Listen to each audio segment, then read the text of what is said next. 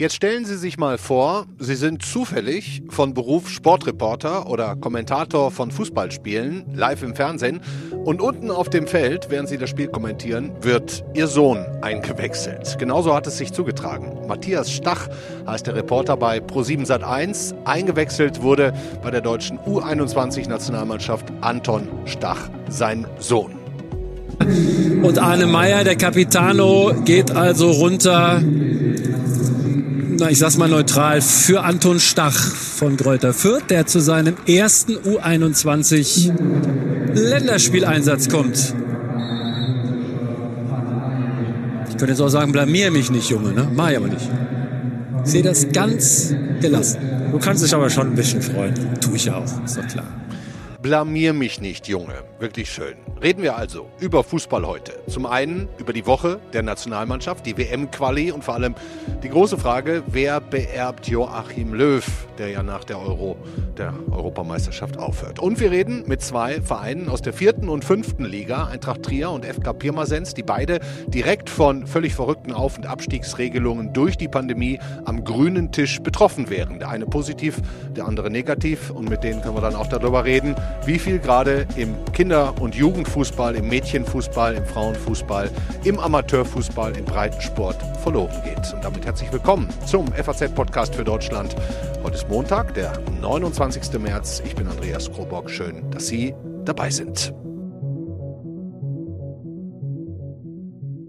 Fangen wir mit der deutschen Nationalmannschaft an. Die hat sich jetzt zum ersten Mal seit der 0 zu 6 Pleite in Spanien im November wieder getroffen. Der Bundestrainer hat in der Zwischenzeit angekündigt, dass er nach der Europameisterschaft im Sommer aufhört. Und die Mannschaft scheint dieses 0 zu 6 Debakel jetzt ernsthaft wieder wettmachen zu wollen. Zumindest ist es in den ersten beiden Spielen in dieser WM-Qualifikation jetzt ganz gut gelungen. 3-0 gegen Island, 1-0 gestern in Rumänien. Mittwoch geht es dann noch gegen Nordmazedonien. Für die FAZ mit dabei ist unser Nationalmannschaftsbetreuer, ich sage das mal so, äh, Christian Kamp und der müsste jetzt auch in der Leitung sein. Hallo Christian.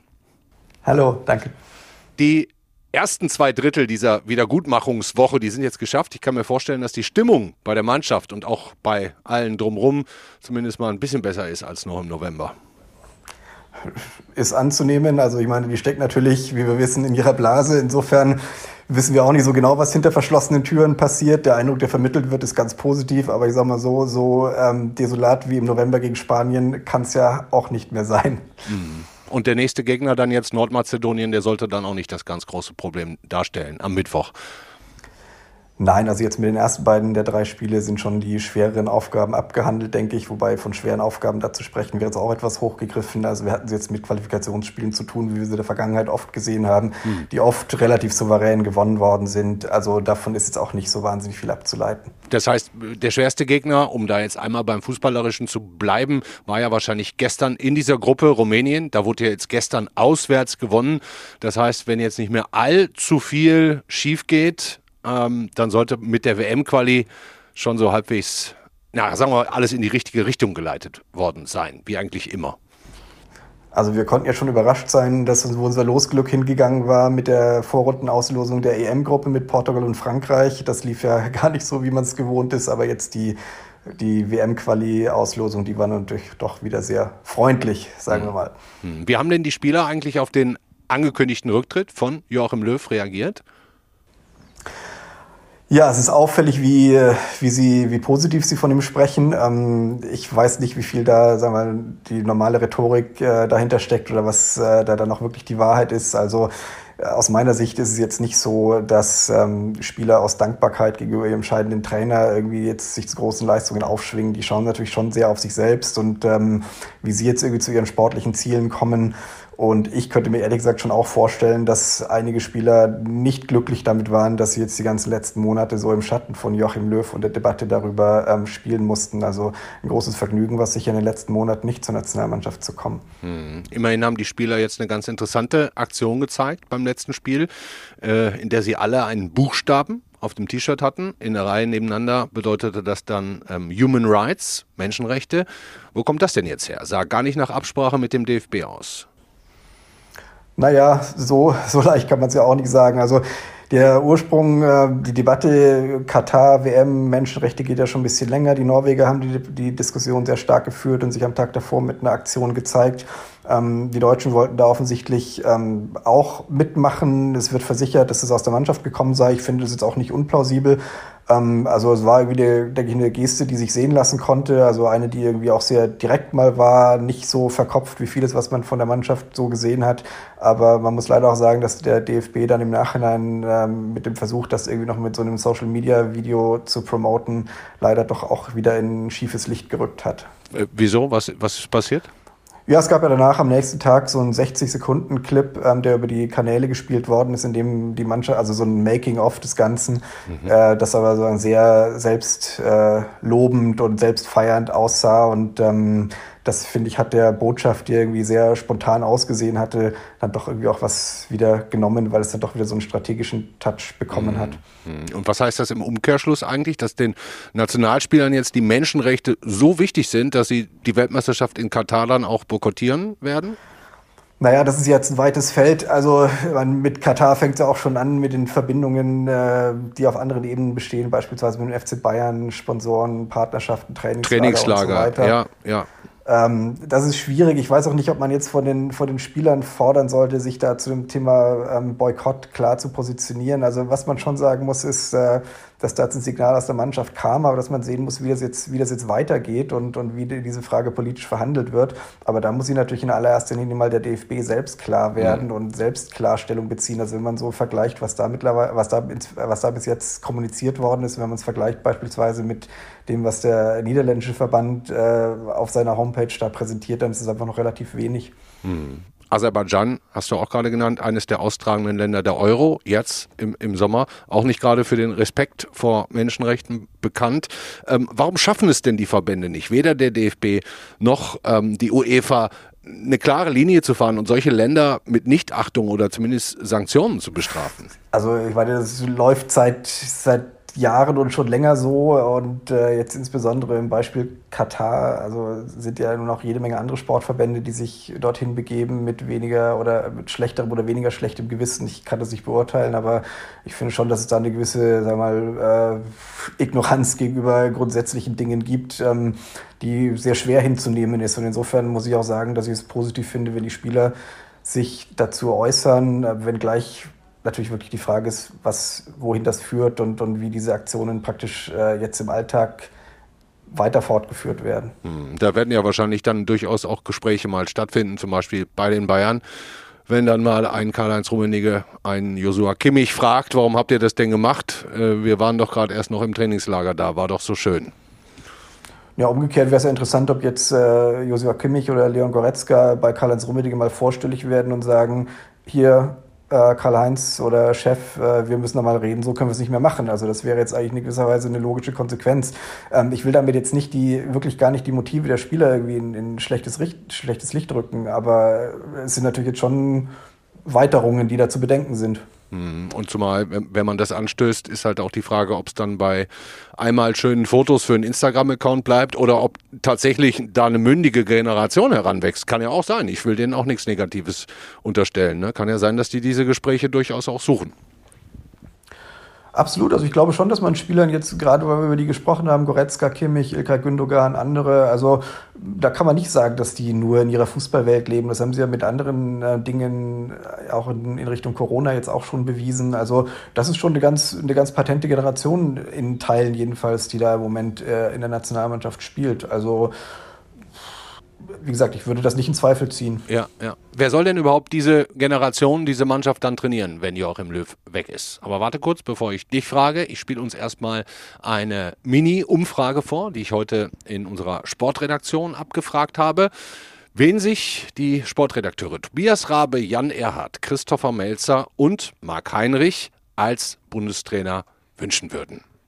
Hansi Flick wäre für mich ein geeigneter Kandidat für den Posten des Bundestrainers, weil er einerseits den DFB kennt und beim DFB bekannt ist aus seiner Zeit als Assistent von Joachim Löw und weil er andererseits beim FC Bayern München gezeigt hat, dass er eine Mannschaft entwickeln und zu Erfolgen führen kann. Also mein Konzept sehe zweigeteilt aus. Ich würde auf Matthias Sammer setzen.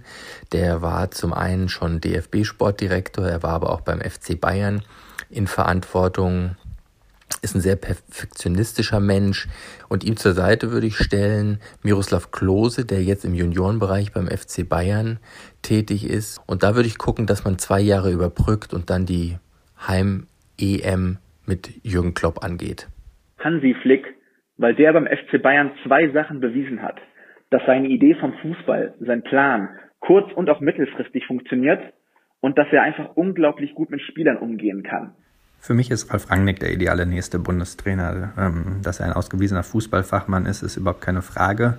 Ähm, doch für den DFB sollte es nach 15 Jahren Joachim Löw um mehr als das gehen. Ähm, bald steht die neue DFB-Akademie und äh, Rangnicks Input dafür wäre meiner Meinung nach Gold wert. Da haben wir zweimal Hansi Flick, einmal eine Doppellösung, Sammer Klopp, habe ich noch gar nicht gehört, finde ich ganz spannend, und einmal Ralf Rangnick. Was sagst du dazu, Christian? Erstmal finde ich es überraschend, dass nach allem, was passiert ist, Joachim Löw jetzt auch für die EM noch Trainer ist. Also ähm, ich finde, es hätte auch nach 2018 genügend Gründe gegeben, ähm, da schon tätig zu werden, so dass wir jetzt schon über einen neuen Trainer reden würden und das, was er macht und äh, vor allem ja wüssten, also wir hätten schon einen. Das wäre schon unsere Vorstellung gewesen. Ähm, Wer es jetzt machen wird, finde ich auch keine ganz leichte Frage. Also manches ist ja schon im Moment zumindest ausgeschlossen worden. Also Trainer, die unter Vertrag sind, sollen es nicht werden. Ausländische Trainer soll es nicht werden. Dann fallen die Namen der üblichen Verdächtigen. Und da würde ich auch sagen, Hansi Flick ist sagen die, die patente Schnittmenge von allem. Aber ich teile auch die Sicht derer, die sagen, es müsste eigentlich mal mit größerem Besen ähm, beim DFB reingegangen werden. Also ich habe immer mal auch gedacht, äh, also Julian Nagelsmann, so jung wie er ist, aber der würde mit einer mit einem Selbstverständnis da reinkommen, ähm, das dem Ganzen gut tun würde. Also alles mal ähm, mit, mit, mit anderen Augen sehen und irgendwie auch in gewisser Weise noch ein, noch ein Name, der nicht schon beschrieben ist mit allen möglichen Geschichten. Hm. Die Spur Hansi Flick scheint mir aber doch auch tatsächlich, hast du ja selber auch gerade gesagt, eine der heißesten zu sein. Ich habe auf jeden Fall nochmal bei unserem München-Korrespondenten Christopher Melzer nachgefragt, ob Flick A überhaupt wollen würde und B ihn die Bayern gehen lassen würden. Ich weiß nicht, ob Flick will. Er hat trotz konkreter Nachfrage immerhin nicht Nein gesagt. Und das ist in der Branchenlogik des Fußballs ja auch eine Antwort. Und damit zu den Bayern. Karl-Heinz Rummenigge, der Vorstandschef, hat in einem Interview mit der Welt am Sonntag gesagt, dass er Flick an dessen Vertrag, der ja noch bis 2023 läuft, erinnert hat. Ansonsten aber war der FC Bayern für FC Bayern Verhältnisse eigentlich sehr zurückhaltend. Wenn wir uns erinnern, als die Luftfahrtbehörde Berlin-Brandenburg dem Bayern-Flieger auf dem Weg zur Club-WM nach Katar keine Starterlaubnis erteilt hat, da waren die Bayern außer sich. Und jetzt, da der DFB versuchen könnte, den wichtigsten Mitarbeiter abzuwerben, sind sie auf einmal nicht mehr so außer sich. Ich glaube also, dass sie sich mit dem Szenario, dass Flick gehen könnte, mehr beschäftigen, als sie momentan zugeben wollen. Christian, kommt da am Ende so eine Art Tauschball raus? Flick darf Bundestrainer werden, wenn die Bayern dafür ihren Rummenige als irgendwie offizielles DFB-Organ installiert kriegen? Gute Frage. Ähm, Uli Hoeneß hat ja jedenfalls gesagt, dass er nicht im Sinne des FC Bayern pro Domo denkt, sondern äh, zum Wohle des deutschen Fußballs. Was er damit aber genau im Schilde führt, das kann ich nicht sagen. Aber was man natürlich schon sagen muss, ist, ähm, das, was da beim DFB los ist, dass das nur noch sehr schwer zu vermitteln ist den Leuten, die sich für Fußball interessieren, die vielleicht auch selbst Fußball spielen, die äh, den Verband beobachten, wie in einer wirklich schwierigen Situation elementare Probleme und Fragen zu lösen sind. Und ähm, dann wird ein Machtkampf auf solchen Ebenen ausgetragen. Also wirklich sehr schwer vermittelbar. Hm, du hast gerade gesagt, wie es Fußballspieler, wie dies, wie es bei denen ankommt. Du bist ja selber auch Trainer. Und dann kommen wir jetzt hier zum Ende. Ich glaube, bei der F-Jugend hier in Frankfurt, bei Olympia, FFC Olympia. Ähm, ja, als nächstes spreche ich nämlich gleich mit zwei Vereinen, Eintracht Trier, FK Pirmasens, die beide in einer Art Zwischenwelt leben zwischen Profiturm und Breitensport, Kinder- und Jugendsport. Ähm, immerhin darfst du hier in Hessen, das dürfen die nämlich gerade in Rheinland-Pfalz nicht mehr, immerhin darfst du wieder trainieren mit den Kids, oder? Fragt sich, wie lange noch? Ich darf, ja, wobei das mit dem Dürfen ist natürlich wirklich eine, eine, eine sehr schwierige Sache. Also auf der einen Seite ist es wirklich wenn man sieht, wie die, wie die Kids das erste Mal wieder auf den Platz durften, zusammen spielen durften, dann sieht man wirklich erst, was in der Zeit gefehlt hat und wie wichtig das ist, wie wertvoll das ist und wie, das muss man auch sagen, wie das jetzt in den, äh, in den vergangenen Monaten auch zu kurz gekommen ist, wie da Prioritäten anderswo gesetzt worden sind. Gleichzeitig sehe ich natürlich auch die Situation, dass wir jetzt in einer echt schwierigen Situation sind, was die, was die Corona-Entwicklung betrifft und wir uns wirklich diese Frage, ist es sinnvoll, ist es verantwortungsvoll zu trainieren, jede Woche neu stellen müssen. Also ähm, wir haben mit unserer Mannschaft bei uns im Verein auch äh, eine Regelung getroffen, zunächst mal nur für uns, äh, dass wir gesagt haben, wir wünschen von den Spielern und auch von uns Trainern ähm, Selbsttests oder Schnelltests vom mhm. jeweiligen am Trainingstag. Des, am Tag genau, des Trainings. Ja. Das hat im ersten Moment so ein bisschen für, also haben nicht alle sofort Juhu geschrien, aber viele haben, hatte ich das Gefühl, waren doch so, dass sie gesagt haben, ja, ähm, das, damit können wir uns gut identifizieren. Also wir haben da sehr positive Resonanz drauf gekriegt und wir können damit zumindest jetzt noch mit einem wirklich guten Gefühl auf den Platz gehen. Aber auch im Wissen, dass jedes Mal das letzte Mal sein kann natürlich. Hm. Selbsttest, ganz wichtiges Thema, glaube ich, muss man viel öfter machen, nicht nur im Fußball, ähm, auch in anderen Bereichen. Okay, danke dir vielmals, Christian, für das Gespräch. Kleiner Tipp abschließend: letztes Spiel gegen Mazedonien, danach haben wir neun Punkte, aber auch null Tore, null Gegentore.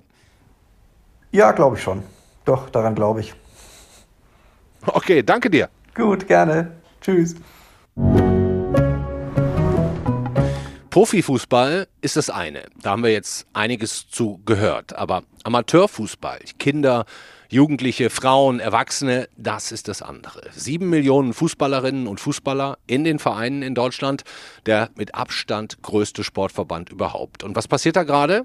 können die Vereine, die nicht Bayern, Dortmund oder Leipzig heißen, diese Pandemie eigentlich überleben, ohne die ganze Zeit darüber nachdenken zu müssen, wie der morgige Tag bezahlt und organisiert werden soll? Kümmert man sich ausreichend um die Millionen Spielerinnen und Spieler, um die Vereine, deren Existenz bedroht ist und die gerade mit völlig verrückten Auf- und Abstiegszwängen am grünen Tisch konfrontiert sind? Wir sprechen jetzt mit zwei Amateurclubs. Der eine ein Glückspilz, weil sie wohl am grünen Tisch aufsteigen werden. Der andere ein Pechvogel, weil sie am grünen Tisch absteigen sollen. Ich bin gespannt auf die Geschäftsführer von Eintracht Trier und FK Pirmasens, Björn Behrens und Christoph Radke. Grüße Sie, meine Herren. Guten Tag, hallo. Hallo, freut mich hier zu sein.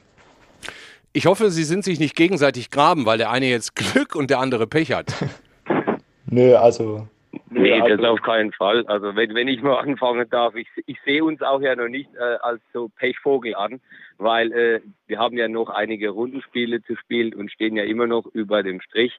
Also bin ich immer noch davon fest überzeugt, dass wir uns, wenn dann beide nächstes Jahr in der Regionalliga Südwest sehen. Ja, sportlicher Optimismus, das gehört dazu, aber lass uns, lass uns doch trotzdem mal auf die Situation gucken, weil es könnte sie ja erwischen, unverschuldet. Fangen wir vielleicht mit der unterklassigen Mannschaft mal an, Eintracht Trier.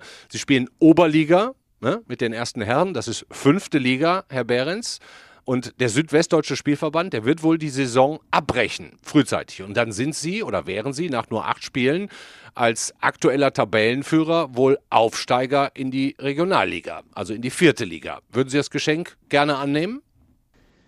Ja, also, also erstmal grundsätzlich würden wir es natürlich annehmen. Ähm, ich muss auch noch mich dem Herr Radke anschließen. Also Glück und Pech in der Pandemie zu nennen, finde ich ein bisschen schwierig. Ähm, hm. Ich würde uns jetzt auch nicht als Glückspilz bezeichnen, wenn wir seit November nicht mehr spielen konnten. Also das wir stimmt. hätten auch ein großes Interesse daran gehabt, ähm, die Saison sportlich im vollen Umfang zu Ende zu bringen. Das wird jetzt nicht mehr möglich sein.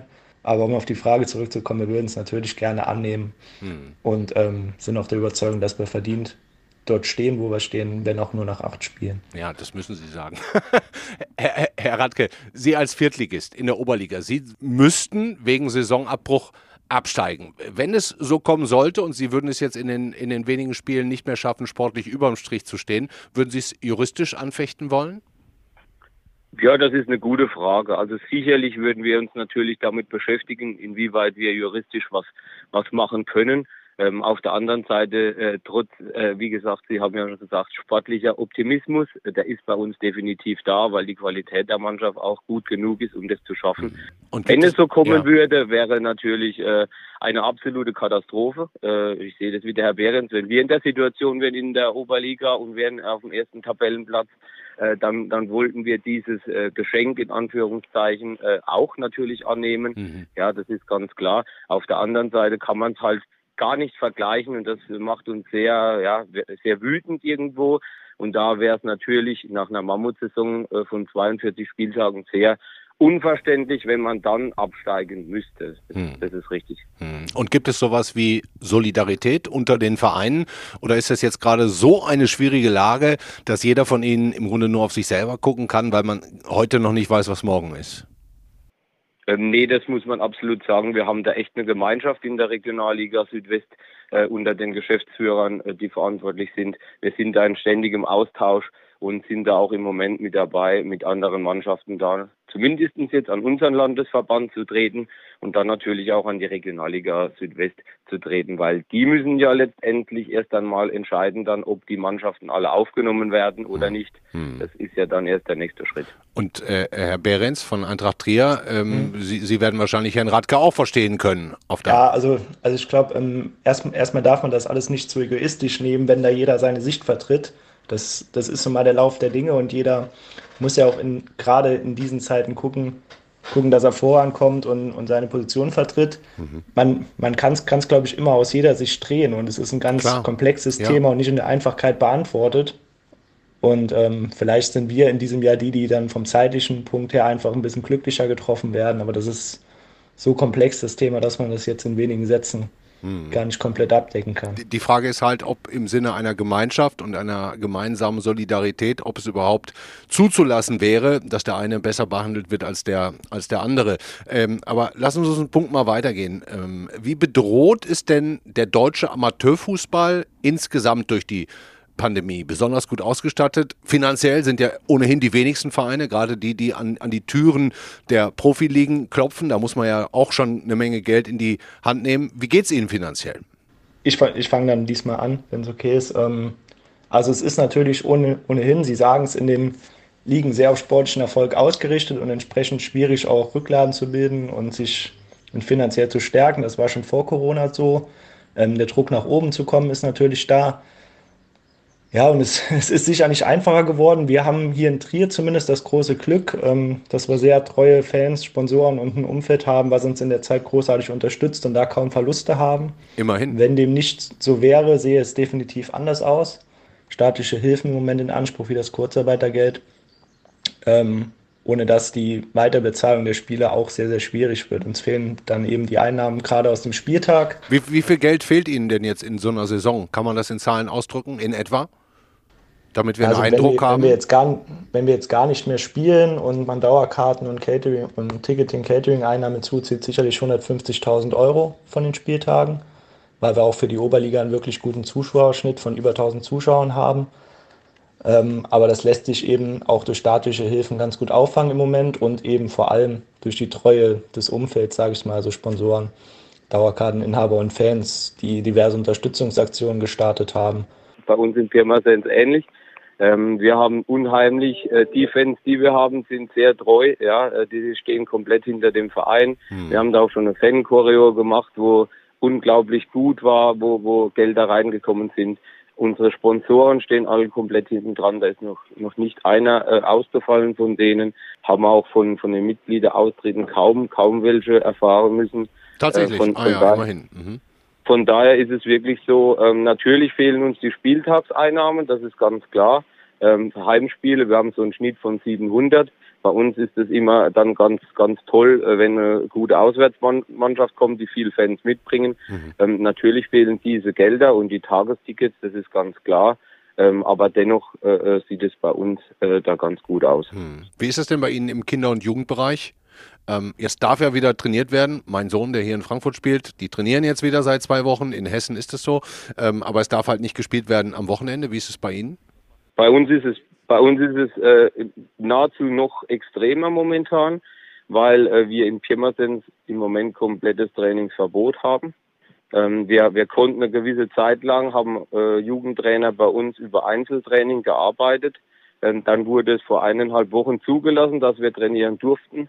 Das war dann zwei Tage lang und dann ist ja die, der Inzidenzwert über die 100 geschossen in Pirmasens und dann wurde das alles wieder, wieder äh, zugemacht. Wenn es dann wieder zugelassen wird, äh, ganz klar, da müsste ja, glaube ich, drei Tage unter die 100 und dann dürften wir wieder ein Training anbieten. Dann würden wir das gerne machen, weil wir haben natürlich das Problem, es sind jetzt Osterferienzeit heute bei uns. Die Kinder leiden extremst drunter, die wollen auf dem Platz, die wollen trainieren, die wollen ihre Freunde treffen. Und das ist natürlich äh, für uns, äh, wir haben alle von, von der F-Jugend bis hoch in die, in die A-Jugend ja alles durchweg besetzt. Ähm, da, da ist es schon im Moment sehr traurig, das ansehen zu müssen, wenn, wenn ums Stadion rum eigentlich außer der ersten Mannschaft im Moment gar nichts ist. Das ist jetzt in unserem Fall, weil wir einen leistungsorientierten Fußball hier in der Region auch anbieten und so ein bisschen das Aushängeschild vielleicht auch darstellen für den Fußball in der Region oder den Jugendfußball, haben wir jetzt nicht so viele Austritte zu verzeichnen, aber man hört von anderen kleineren Vereinen, gerade auf den Dörfern, ähm, wo man eh schon drum ringen muss, Mannschaften jedes Jahr zusammenzubekommen, dass da wirklich ähm, viele Austritte schon schon kamen, sich viele gemeldet haben, die Kinder würden nicht mehr Fußball spielen wollen nach einem halben Jahr. Und das ist äh, ein ganz, ganz großes Problem. Und um da die Brücke zu spannen, und da sind sicherlich auch die Verbände, unabhängig ob jetzt DFB oder Landesverbände, enorm gefragt in Zukunft, ähm, da den Amateurfußball wieder zu stärken, weil da heute wirklich was auf uns zu in einer Generation, die ähm, ein halbes Jahr oder, oder gar mehr, wenn man die ganze Pandemie bisher sieht, schon kein Fußball mehr spielen konnte. Und das ist ja auch aus ähm, sozialen, gesundheitlichen Aspekten einfach ein ganz großer Batzen, der da auf uns zukommt. Absolut. Wir hatten letztes Jahr als Fokus hier auch mal das Thema soziale Marktwirtschaft, wie wichtig ähm, auch Vereine da, da, dafür sind, dass das Vereinsleben, und da meine ich ja nicht nur die Kinder, sondern auch die Eltern, die da mit dabei sind, dass man einfach so ein soziales Miteinander hat, was, was jetzt in, in vielen Gegenden in Deutschland einfach ähm, komplett wegfällt. Gibt es irgendwas, was Sie sich beide ganz dringend wünschen würden, wo Sie jeden Tag mit zu tun haben und sagen würden, boah, da bräuchten wir jetzt mal ein bisschen Hilfe? Ich muss ehrlich sagen, also bei uns eigentlich äh, äh, gar nicht, nee. Ja, ich würde würd mich komplett anschließen. Also wir haben, wie eben schon gesagt, alle die Hoffnung, ähm, dass es möglichst bald wieder in, in, normale Züge zurückkehren kann. Wie der Radges-Treffen gesagt hat, einfach mal wieder ein normaler Samstag im Stadion stattfinden kann die Jugendspiele auf, auf dem Trainingsgelände wieder stattfinden können und einfach wieder dieses Gemeinschaftsgefühl vorliegt, das wir alle am Fußball so schätzen. Hm. Und mit Schnelltests da vielleicht Pilotprojekte starten? Haben Sie da mal drüber nachgedacht? Ähm, definitiv. Da gibt es auch, gibt's auch Gedanken, auch in Trier, also von der Stadt aus schon. Ähm, wir haben ja noch einen anderen größeren Sportverein hier, die Gladiators, die auch weiterspielen im Basketball in der zweiten Liga. Ähm, und da wird das Konzept ja ähnlich umgesetzt aber ist im Moment noch in weiter Ferne. Ich glaube, da müssen erstmal die Testkapazitäten in den Schulen ähm, ausreichend aufgebaut werden und dann könnte man vielleicht auch mehrere Fliegen da mit einer Klappe schlagen, aber was Konkretes gibt es noch nicht. Ja, da sind wir in Deutschland noch nicht schnell genug mit dem Testsystem, muss man einfach so sagen. Gilt nicht nur für Ihren Bereich, gilt auch für andere Bereiche. Dann sage ich ganz herzlichen Dank, meine Herren, Herr Radke, Herr Behrens, für die Zeit, die Sie sich genommen haben. Wir drücken Ihnen die Daumen dass diese Zeit irgendwie überstanden wird und dass am grünen Tisch keine Entscheidungen getroffen werden, die möglicherweise ihre Vereine nachhaltig beschädigen können. Vielen Dank. Vielen Dank.